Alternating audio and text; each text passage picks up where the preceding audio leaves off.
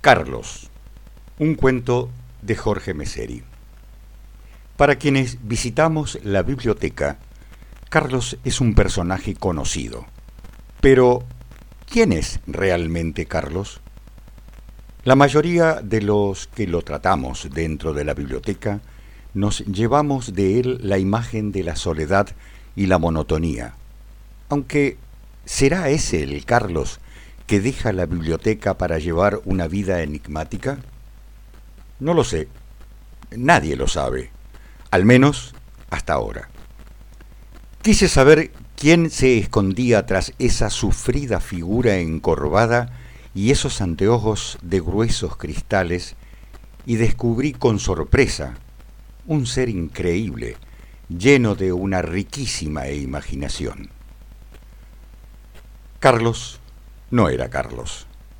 Carlos era y se sentía Sandocán cuando leía a Emilio Salgari, o un marino rebelde y audaz que navegaba por los mares del mundo cuando devoraba páginas de Jack London, o un amante bohemio y apasionado cuando se enfrascaba en la lectura de Hemingway. Eso era todo lo que necesitaba en la vida para dejar su austera casita de paredes descascaradas y su rutina espartana.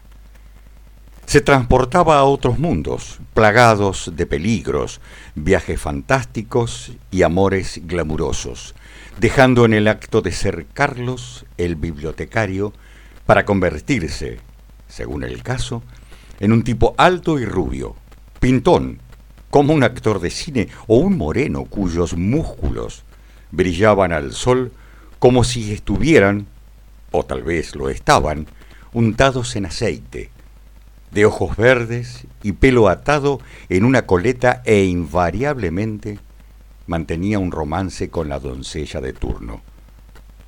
Qué distintos eran esos Carlos al solitario y esmirriado bibliotecario que dejaba su modesta casa Montaba una humilde bicicleta para llegar puntualmente a su trabajo rutinario y aburrido.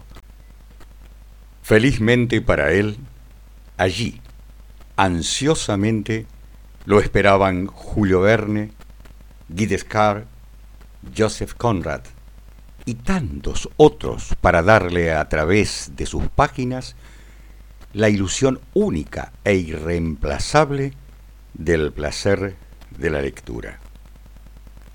Leído y grabado por José Zafiro en junio de 2020.